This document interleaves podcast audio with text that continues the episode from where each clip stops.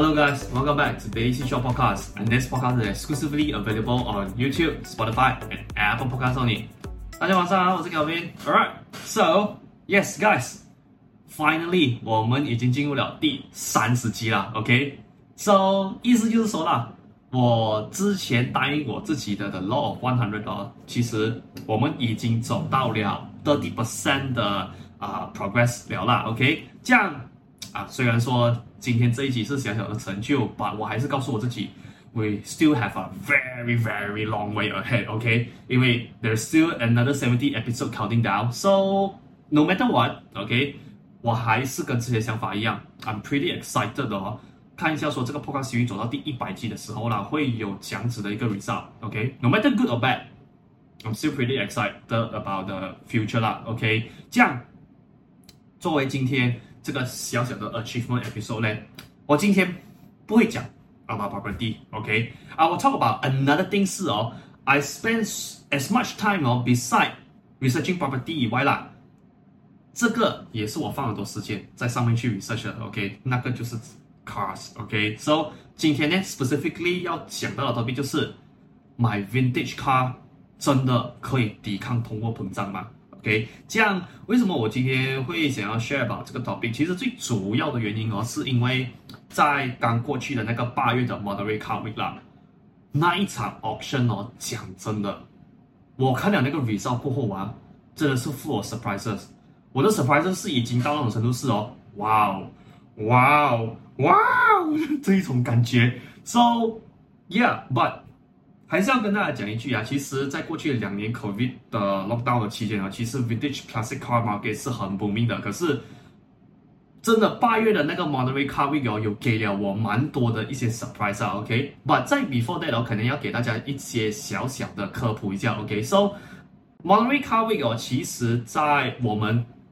as petrol heads as car fanatic 来讲哦，它是每一年其中一个很重要的盛事。这样当然啦，顾名思义。也是 Car Week 嘛，所以他们除了说有车展，会有啊、uh, manufacturer 来 announce 他们的 latest and also the rarest new model 以外哦，他们还会有 live auction，OK？So、okay? 这个 live auction 呢，actually 是 handled by 一家蛮出名的 platform，这个公司也是蛮出名的，叫做 RM Sotheby's，OK？所以啊、uh,，for those of you 哦，who are familiar with the Sotheby's company 啦，OK？其实这个跟它是同一个东西来的，OK？只不过 Sotheby's 下面呢有很多个不一样的品牌，OK，这样如果你熟悉 Sotheby's 的话，你应该也知道他们是在 global 来讲是一个 one of the few reputable platforms，是他们会专门做 auction on，你想说很 rare 的那些 vintage items，画首饰，你讲说 even 手表，OK，他们都有涉猎的，OK，这样子 RM Sotheby's 呢，他们是 dedicate to automotive category 啦，OK，这样呢他们。你想说，pretty much everything they they sell as well，OK？只不过这一次的 Car Week 哦，讲真的有几个 specific 的 model 啦，哇，我真的是没有 expect 哦，它的 result 会是 turn out 是这样子啦，OK？So yeah，that is just like 一个小小的科普的 session 啦，OK？所以最主要哦，今天要跟大家 share 的几个 example 是啦，嗯，我这样子讲吧。如果你觉得啦，在这个当下可以花一百万甚至两百万马币买一辆车哦，你已经觉得够贵来讲的话啦，I can tell you this 啊，我可以很自信的跟你讲哦，今天等一下 share 的那几个 example 真的会大跌你的眼镜。我所谓大跌你眼镜的方式是什么？是 OK，你讲说那些布加迪要花千多万买那种新车，OK 也就算了，because reasonable 嘛，新的东西。又稀有，这样子它贵，很正常的，对不对？可是有一些三博士啊，等下你听了过后会在想说，啊，这个东西这样残旧了，还值这么多钱呢？啊？啊，就会稍微有一点这样子的概念了，OK？因为今天是 related to vintage classic 嘛，所以呀等一下我学的 example 呢，真的是来 vintage classic 哦，OK？So nonetheless，OK？I think we just Get straight right into the point 啦，OK，所以今天呢，我要跟大家 share 的第一个 example 就是，Yeah，this one，the Lamborghini Countach，OK，我相信在座的应该这样子讲吧。如果你是啊六零后的，我不懂你们熟不熟悉了，but I'm pretty confident 啊。如果你是七零后或者是八零后出世的小孩来讲的话啦，我相信这台车如果 especially 啦，你是 car fanatic 来讲的话哦，这个应该是当年你的 poster car，OK，、它应该是你的 the the poster on your wall 啦，OK，so。兰博基尼昆塔，我讲真的，这一款这个车款呐、在过去的二十到三十年的这个生涯里面呢，讲真的，它在 British Classic Car Market 其实没有这么多的 collector show love to them，which means 什么？没有很大批的 collector 去炒这一台车，so 就变成说，在 over the years 啊，I would say the past。Ten years，OK，okay? 因为 twenty years ago 我还没有 access to the internet，所以我很难去断定了，OK，but、okay? at least for the past ten years 哦，呃，Lamborghini Countach 在 market 上的 trading price 哦是 about five hundred to six hundred thousand US dollar。And by the way guys，今天我们是用 US dollar as 那个啊、呃、currency measure 啊 measurement 啊，OK，因为 global market 比较多人是用 US currency 啊、呃、去做 trading 的啦，OK，所以只是给大家知道一下啦，so。 在这一次的 Monterey Car Week 哦，就出现了这辆车，OK？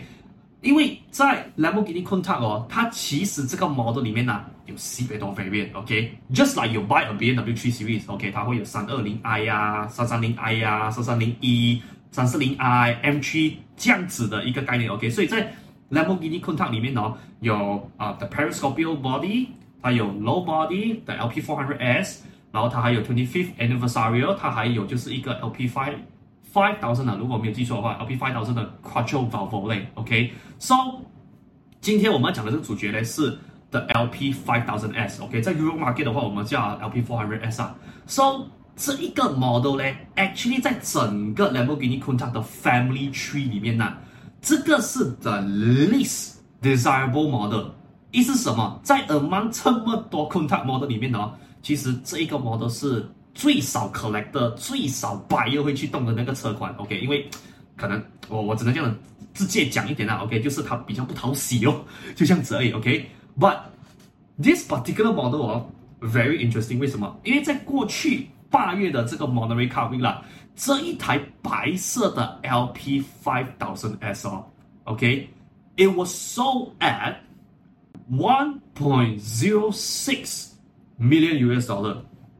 So yes, ladies and gentlemen, I can proudly present to you, this could be possible, sorry, this could be possibly the first ever million dollar Lamborghini, Lamborghini Countach in this world.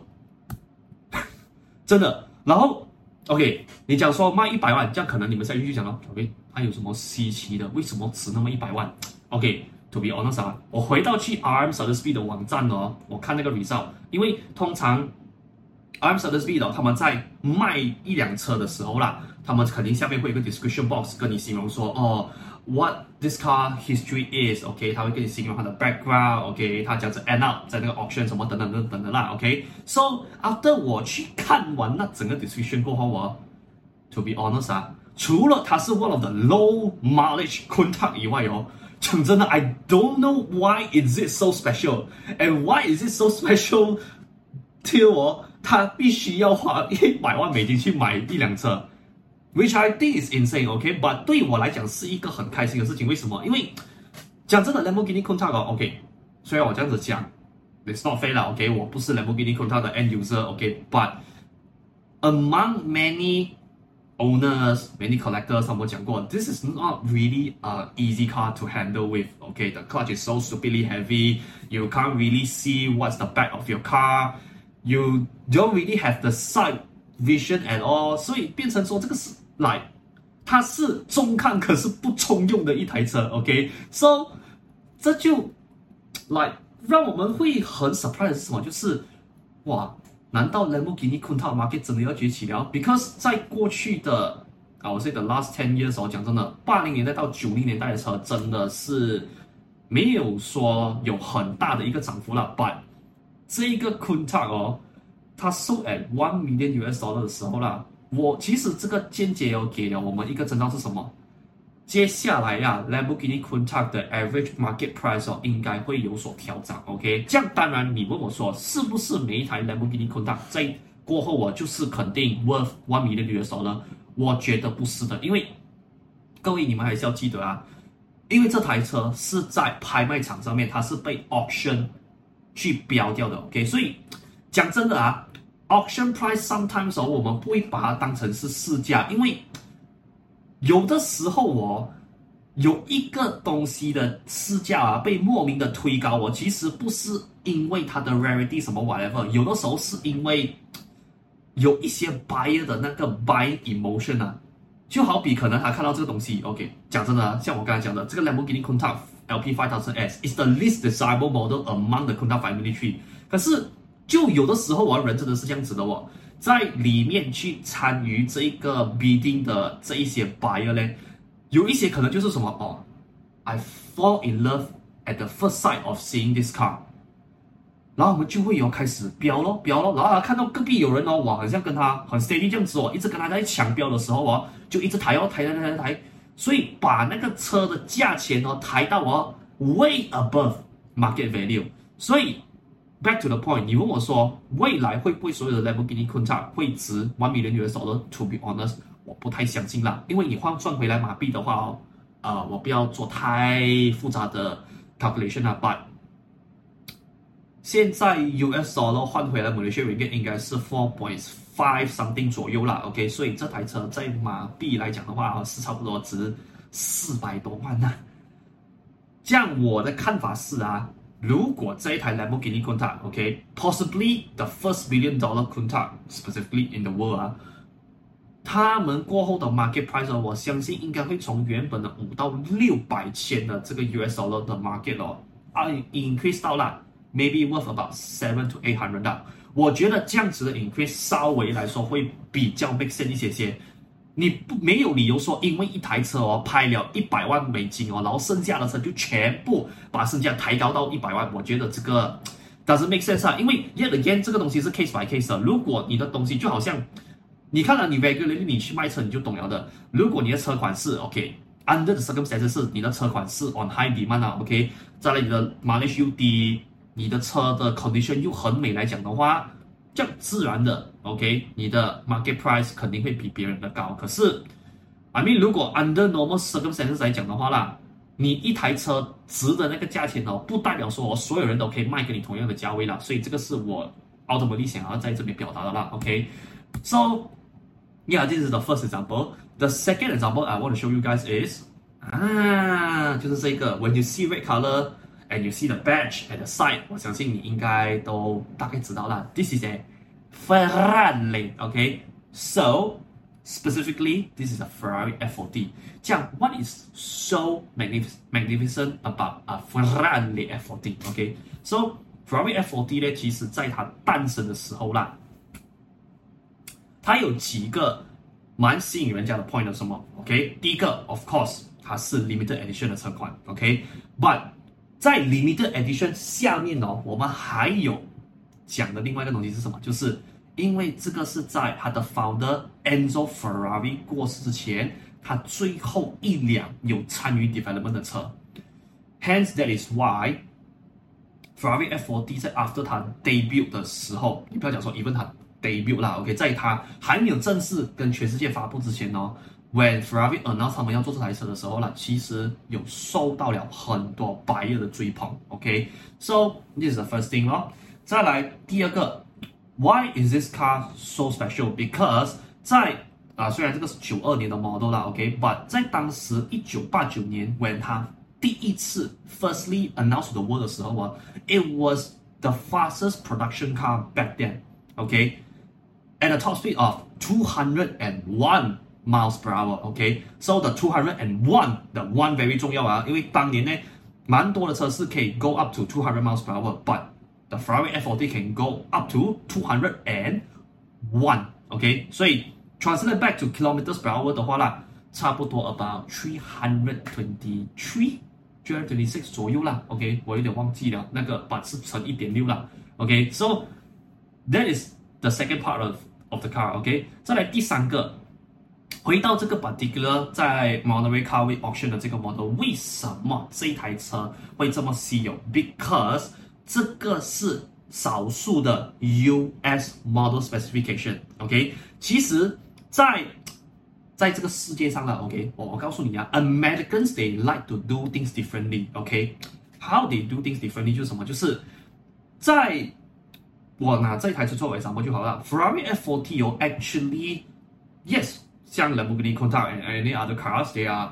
tons of variation，可是它的 variation 不会到说很多啦，它只是来。小小的 detail 做一些改变而已，OK？But、in general，我们有两个 model，一个我们叫做 the Euro spec，另外一个我们就叫它的 US spec。这 exactly 那个 US spec 跟 Euro spec 有什么不一样呢？啊，就是它前面斑驳这边这边小小黑色的那个 rubbery thing。OK，so you know 啦 ，as the American proper 呃、uh, authority says，this is to protect。the pedestrian and also the driver during any incident, uh, which, to be honest, uh, I have no bloody idea how this little piece of rubbery thing can do to the pedestrian or either to the driver when the accident happens. Uh, okay, 真的我真的不明白了。Okay, but without this thing 哦，讲真的，当时是呃 Ferrari 不会把这台车 legally 啊、import 进去美国售卖的啦。So yeah,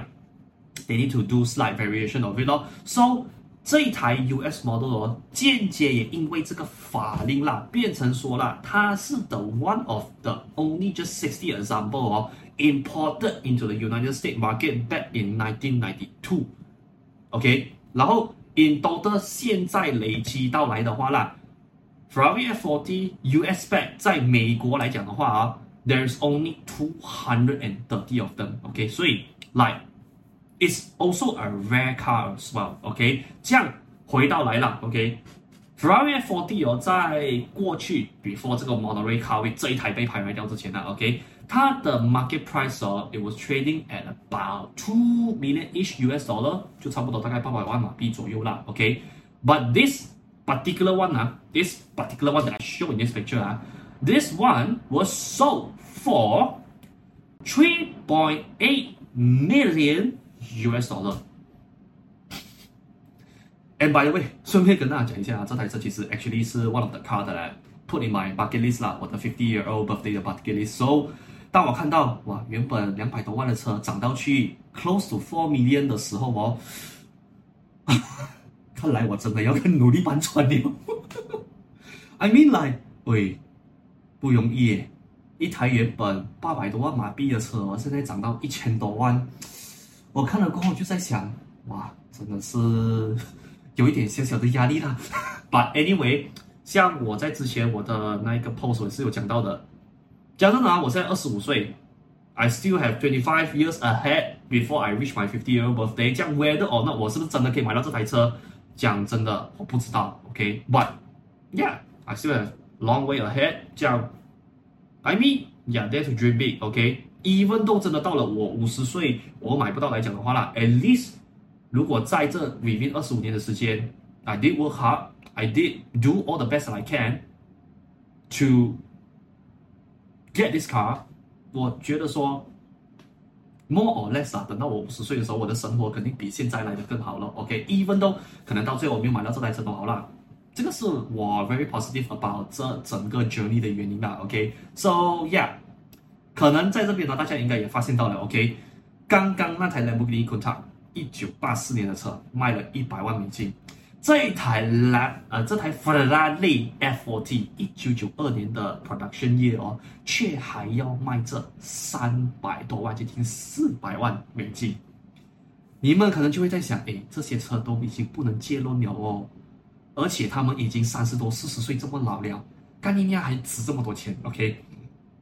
所以在这边呢，我必须要给大家知道一下了，OK？其实，在我们整个 car market 里面哦，讲真的啊，如果我们像股票这样子，有分普通的普通的股票跟蓝筹股，或者是讲说在 property，我们有普通的 residential 跟 commercial property 来讲的话啦，这一些 vintage classic car，他们是站在食物链的顶端，所谓的 cream not the cream，the biggest resistance Of the automotive world，OK，这一些车款呢，是真的是所谓的 blue cheese stock。如果在 property 的形容词来讲的话呢，这一些车就等同于你买店面你买工厂、你买地皮的那种概念。所以这些车款，你问我说他们有跌过价吗？我只能这样子讲了，在过去的 at least 我们可以追随啊、我们可以追溯回去的那一个 record 来讲的话哦，back to the years ago 啦，他们是呀，只升不跌的咯。OK，这样如果你觉得啦。上面这些车款哦，已经够贵来讲的话，来，我再 present 多一台给各位。啊，yet again，it's a red color and also the badge at the at the side will tell you that it is another Ferrari。OK，so 也顺便跟大家讲一下啦。OK，因为 Vintage Classic Car Market 是一个很大的 category 嘛，在在整个这个金字塔里面呢。如果我们要讲说食物链的顶端，如果你真的要讲哦那些大佬级距的 level 来讲的话啦，我们撇开布卡迪啊，OK，把我们讲说在这一个排行榜上面呢，占据最多的那个 brand 哦，其实脱离不了的就是 Ferrari And especially 如果今天你看的车款是 produced around in the 1950s to the end of 70s 哦。讲真的啊，你不难发现哦，这一些车真的是全部都在食物链顶端的。这样，如果你讲说啦，他们的街车来讲贵不贵？讲真的啊，如果你可以买到 between 一九五零年代到七零年代末法拉利的街车来讲的话啦，讲真的，多数哦是很贵的。我所谓的贵是指这样子的贵法是应该通常都要花你八位数的啦。可是如果你真的哪一天啊，OK？你真的晋升到那种 player 四哦，你可以买法拉利在一九五零年代到七零年代末生产的赛车来讲的话啦，你真的是 among 这一些金字塔顶端的 level 里面的大楼来的，你真的就是做这大楼来的。为什么？因为在一九五零年到七零年代末，这一些法拉利的赛车哦，是在这个世界上 one of the most rarest car ever produced。这个 category 哦，讲真的啊，你真的不是什么马云 level 那种大佬来讲的话啦，你基本上哦，我我这样子讲吧，这些车啦，简单来说就是哦，你不是有钱就买得到的，因为他们的产量真的很少。你讲 average 所有的车款加到来来说的话啦，averagely 哦，他们 produce quantity 哦是平均差不多在四十到五十多辆而已。给你一个 perspective 啊，全世界有八十亿的人口。可是这些车呢，只 averagely 生产了四十多到五十多台而已，so they are fucking rare。而这一些买了这些车的 owner 啊，讲真的，他们是除了大佬以外哦，你在 social media 上面呢，可能也找不到他们的足迹的，因为这些老板真的是来非常低调了。OK，这样这个 particular 车款是什么名呢？This is a Ferrari 410 Sport Spider by Scaglietti Back from 1955，OK，这样啊，可能我自己不要卖关子了，OK，这样这台车在 Monterey Car Week 是 one of the big auction 的车款呐，这样到最后哦，it was sold at a price of，ladies and gentlemen twenty two million US dollar。Yes，你没有听错，这一台一九五五年出世的法拉利四幺零 Sports Spider by Scaglietti 哦。在刚过去的八月的 Monterey Car Week 的 auction 上面呢，OK，最终被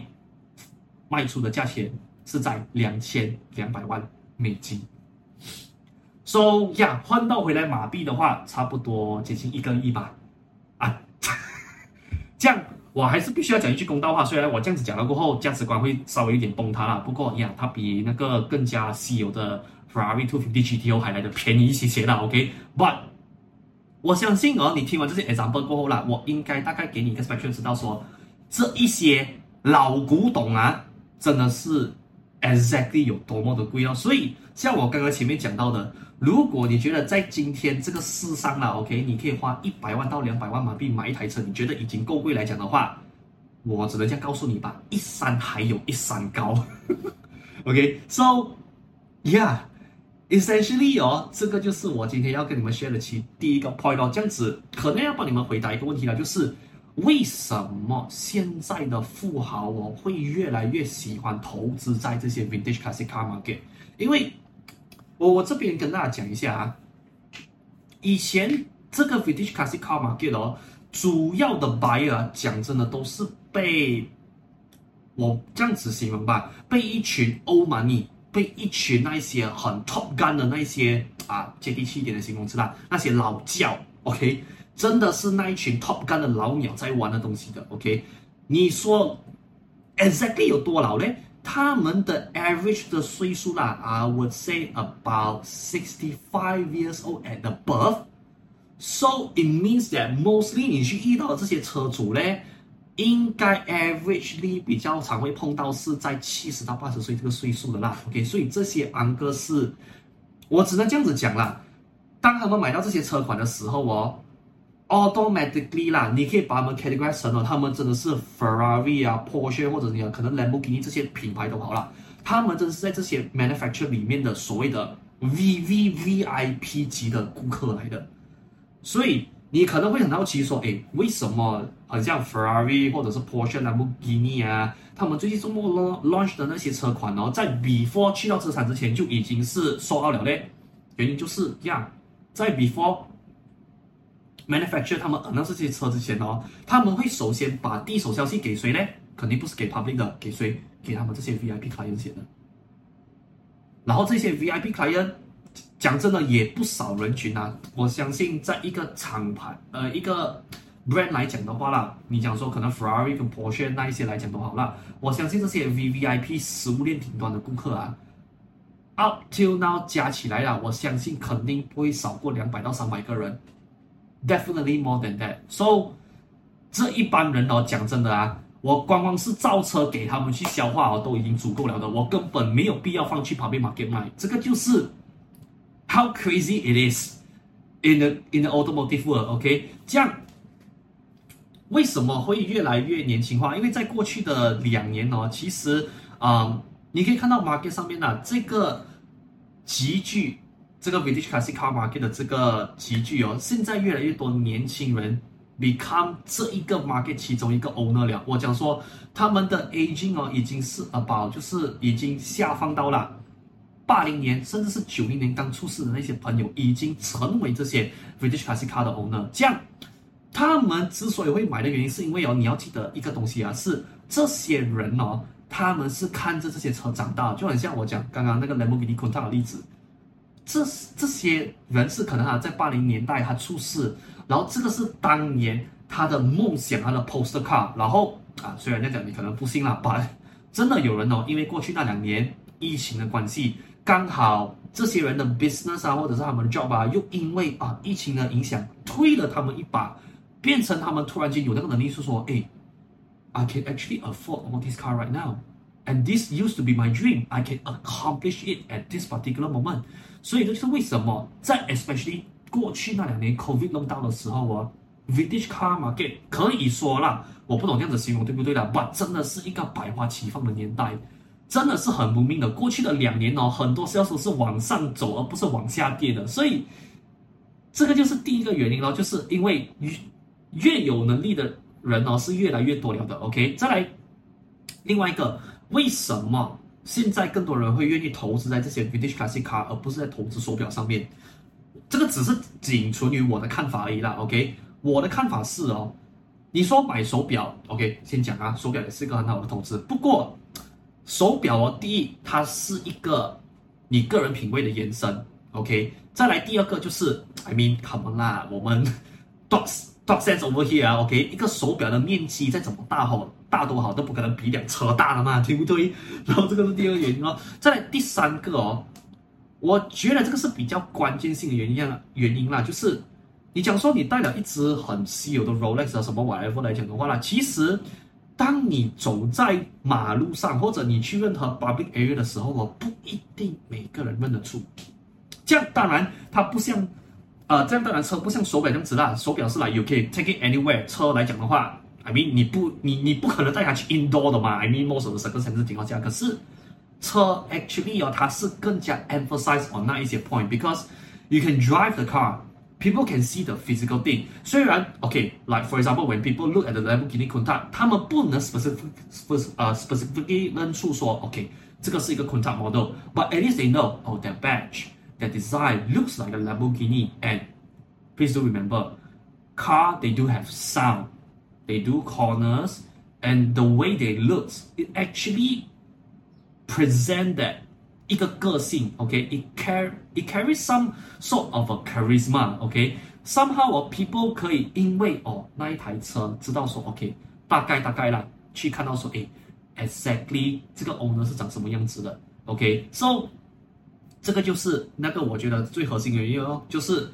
因为现在车哦，讲真的，不是说手表不好，只是车他们可以驾出去，他们可以 enjoy a different experience compared to watches，OK，、okay? 然后 yeah。It's a a more flamboyant way to show people that they are rich 啦，OK，或者 in general to show people how their taste looks like 啦，OK，这样， 所以 ultimately 哦，我觉得为什么现在 Vintage car 呃 Vintage classic car 会有更多的富豪更愿意去投资，最主要原因是什么？是因为它的 liquidity level 呃 level，因为像在之前啊，很像那 even 我的 uncle 他们都这样子讲了，就是为什么他们会甘愿投资手表，而不是去买一些很贵的车？因为手表是哦，如果假设说啦，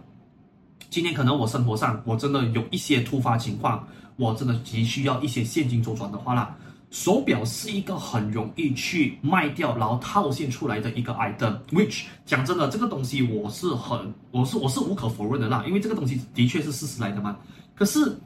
当如果今天呢，你买到像 vintage car、vintage classic car 的这种 level 的时候哦。它现在在 market，它流动性的程度啊，已经跟一只手表没有什么两样了的，真的。因为你买这些车的时候，现在也因为有 internet 的帮助，更多的来 overseas 的 dealership，他们会来 approach 你这一台车，因为当你买到这种 vintage classic car 的 level 的时候啦，你已经不再是哦，把你的车卖给 domestic market，but trade your car at a more international level 了。所以你讲说 compare to 物质来讲的话啦，为什么还是会有比较少的富豪会把钱花在物质上面？是因为众所周知啦，物质是一个 non-liquid asset，它不是一个流动资产来的。因为买一件物质哦，如果你要卖出去的话，there is multiple factors you have to consider。来，第一，whether or not 这个物质的卖价能不能 cover the outstanding loan。再来另外一个就是，如果我现在把我的物质卖掉来讲的话啦，OK，按照马来西亚的 law 来讲的话啦，我需要还多少 percent 的 R RPGT？然后这里第三个关键点就是什么？就是 OK，我现在有打算要卖这个物质，我的物质也是有很高的 valuation，它可以 cover 掉我 outstanding loan，but 到底 market 上有没有 buyer 愿意用这个价位去接手我的物质？这个是来最基本，当你去缺一件物质的时候啊，你要去考虑到的问题。So 如果今天你把这一个情况放在车或者手表上来讲的话啦，以现在的 market 的走势来看的话哦，他们已经越来越少这样子方面的问题了。所以 that is the reason why 现在的富豪哦，你讲说除了花钱买手表以外啦，为什么 the second priority item they will spend money on is vintage classic car？就是因为这样子的原因哦，他们的 liquidity level 啊 level 已经是在 increase 了，而且是跟手表啦差不多是要。并呃并肩同行了的，而且再来了，肯定少不了的那个那个例子是什么？就是因为这些车是很 rare，like they are really really rare，不像现在的车商哦，告诉你说哦，我们这台车限量版，OK，不过他没有给你知道这个是第几辆，OK，可能他生产了一千辆，他不知道，他不要，他不会给你知道说哦，这个是啊、呃、多少多少哦，这个一千辆里面，but 这一些 Vintage Classic Car，他们是真的是有 record 的。来，你讲 even 都去 Ferrari F40 的 level 都好了，它生产了一千三百多辆都好哦，他们都还可以查得出哦，这个是 among 这一千三百辆里面第几台出厂的车，它是一个 legitimate record 在那边的。可是有时候现在新时代的车，我讲说拿 Lamborghini Aventador SV 或者 SVJ 来讲就好了。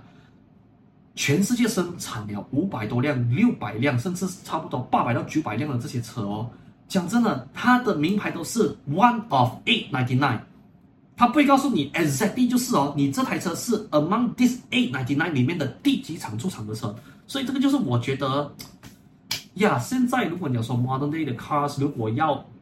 有跟 vintage classic car 有一样的 appreciation level 来讲的话呢，我觉得这个是比较难的地方咯。OK，这样。这个是 first part 要跟你们大家去做的一个解释了。当然，再来 second part 是 more about 就是回答我在上一期做关于这个 related automotive related 的这一个 episode 哦，我还没有帮大家回答到另外一个问题，也就是啦，OK，我们现在已经知道说，OK，Vintage Classic Car 是 among automotive world 里面的那个 blue chip 上这样子为什么现在还是有的车？I mean 那些入门级的 super car，像我上次 talk 过嘛，就是为什么入门级的 super car 现在是经历着一个 bubble 的时代？这样我们可能就要回答一个问题，就是为什么现在那些入门级的超跑还是有赚钱的机会？为什么他们现在还是依然呢？trading 的价位啦是 above normal 的一个 market price？这样，我在这边要先给大家说明这个新闻先，OK？这个是兰博基尼在最近啦，OK？啊，specifically 在九月他发布的一个新闻，就是他们的 CEO now 讲说啦，Lamborghini 在整个 entire model 是 sold out until 二零二四年，什么意思呢？我给大家。啊、做一个 example 啊，Let's say for example，你现在要订一台 Lamborghini Urus，OK，这样你现在拿着你的 cash，walk in 进去一个 Lamborghini 的 dealership 哦，去 order 一辆全新的 Lamborghini Urus 来讲的话啦，他们现在接单哦，会告诉你一个东西，就是，哎，bro，你的这台车哦，现在下单了过后啦，你的 particular model 的 production 哦会 start at twenty twenty four。这样，如果你的车又要 take about 差不多一年的时间去打造，然后才交车给你来讲的话啦，你的车必须要等到二零二五年的时候才可以交到车。所以这个就是现在的问题了，OK？就是什么？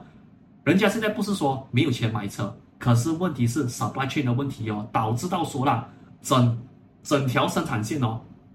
已经是 fully book 了，所以。如果你现在 walk in，哪怕你是在二零二二年下单买一台新车都好啦，你的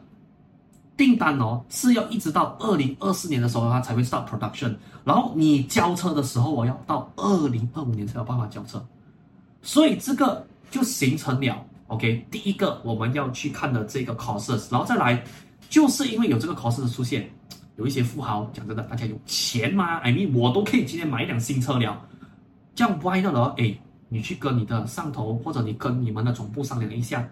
我能不能哦？可能 on top of whatever 我们现在 deal with 的这个 selling price 上，能不能可能再 up 多一个10 percent 或者 twenty percent 的这一个多余的 amount 的钱，我给你，然后你让我插队，这样 whether or not 呢？现在的车商有没有做这个东西？讲真的很难讲。OK，有一些车商是 accept 这种游戏的。OK，but 我 in general 这样子跟大家讲啦。多数车商，OK，他为了不要得罪他前面的有一些 VIP client 或者一些更早下单订这些车的人呢，多数来讲是不会答应玩这个游戏的，OK，这样子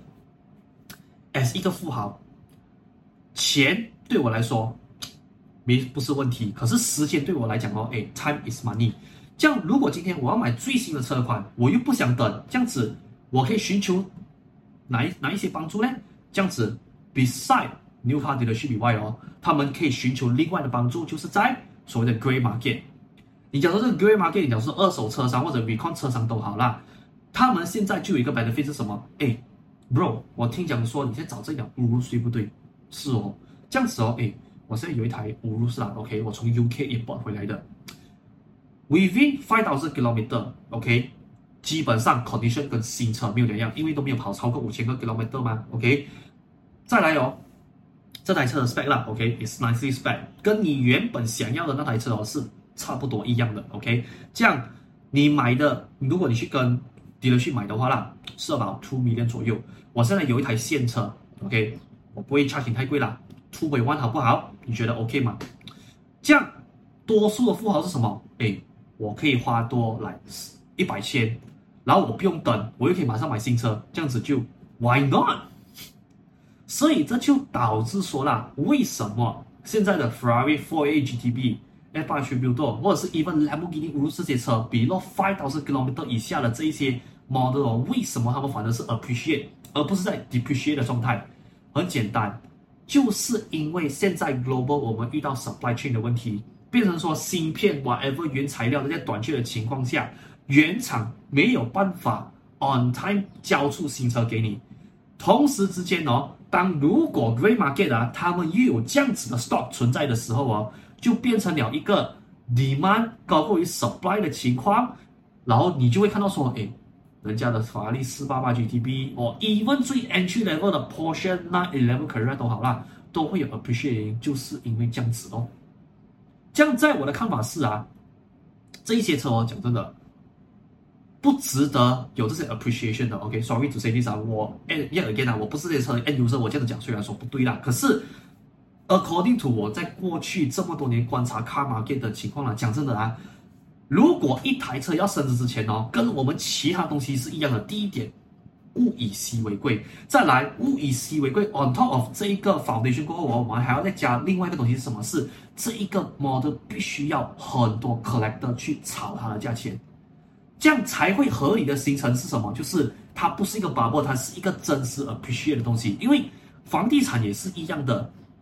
你今天要买在那个地点 with that particular spec 哦，讲真的，房地产是 limited edition 的东西的。如果你今天错过了这种 building 或者错过那个 landed house 过后，我讲真的，这个 spec 哦，maybe afterwards 哦就不会再重复在 market 出现了。这样。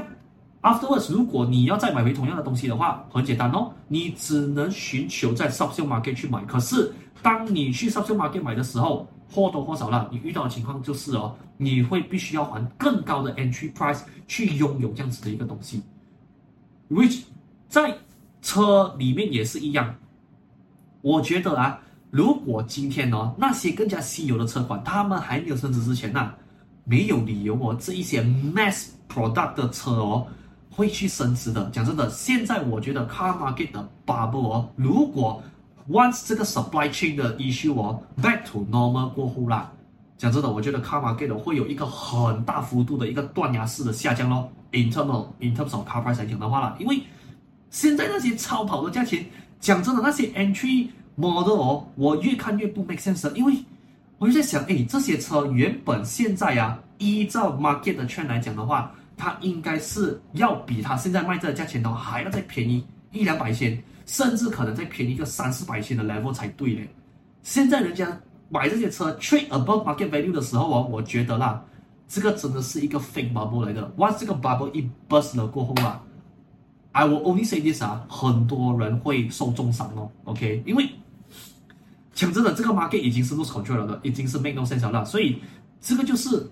关于到就是为什么我觉得现在的 entry car level 它的 market price 哦，我觉得很 stupid 的原因是这样子啦，因为真的，你因为一个 supply chain 的问题，然后过后你要花更多的钱去买回跟人家同样的东西，which 我觉得啦，OK，如果你买到心甘情愿的话无所谓，可是如果你是真的以那种投资的角度听人家这样子讲一番话，然后你就去买来讲的话啦，我相信未来你应该会受重伤，因为就好比 Rolex 也是一样的，在 China domestic market。二零二一，诶，between 二零二零年、二零二一年的时候哦，有一些 Rolex 的手表啊，在 China 的 domestic market 是炒到很 crazy、很 crazy 的价钱的。可是，一直到去年开始，supply chain 开始恢复正常了吗？Rolex 那些厂商他们又可以恢复以前的 production level 的时候哦，你看那个价钱断崖式下跌的，而且再来还是要回到那一句啊，各位。很多人会误以为什么？买一只 Rolex，不管买什么模特都好，它肯定都是可以赚钱的。可是讲老实一句啊，如果你花时间去研究的话啦，事实真的是这样子吗？我还是跟大家讲回那一句啊，就是什么？就是你今天哦，如果要知道那个东西会被升值之前呐、你必须要先去 observe market 先。真的，在我的眼里啊，讲真的啊，不是每一只 Rolex 都赚钱的。在我的 set 是啊，如果今天拿车来做例子的话啦，我买车，你讲说，even 买到一两百万这种级距的都好啊。我的看法是啊，如果今天我那个车买了过后，after 一年、两年甚至三年过后啦，我的 selling price 啊，只要没有亏超过我的 buying price 二十 percent 来讲的话，阿弥陀佛。可是如果我的卖价亏，compare 我的 buying price 如果亏超过二十个 percent 来讲的话，我把它当成是 market 正常照错。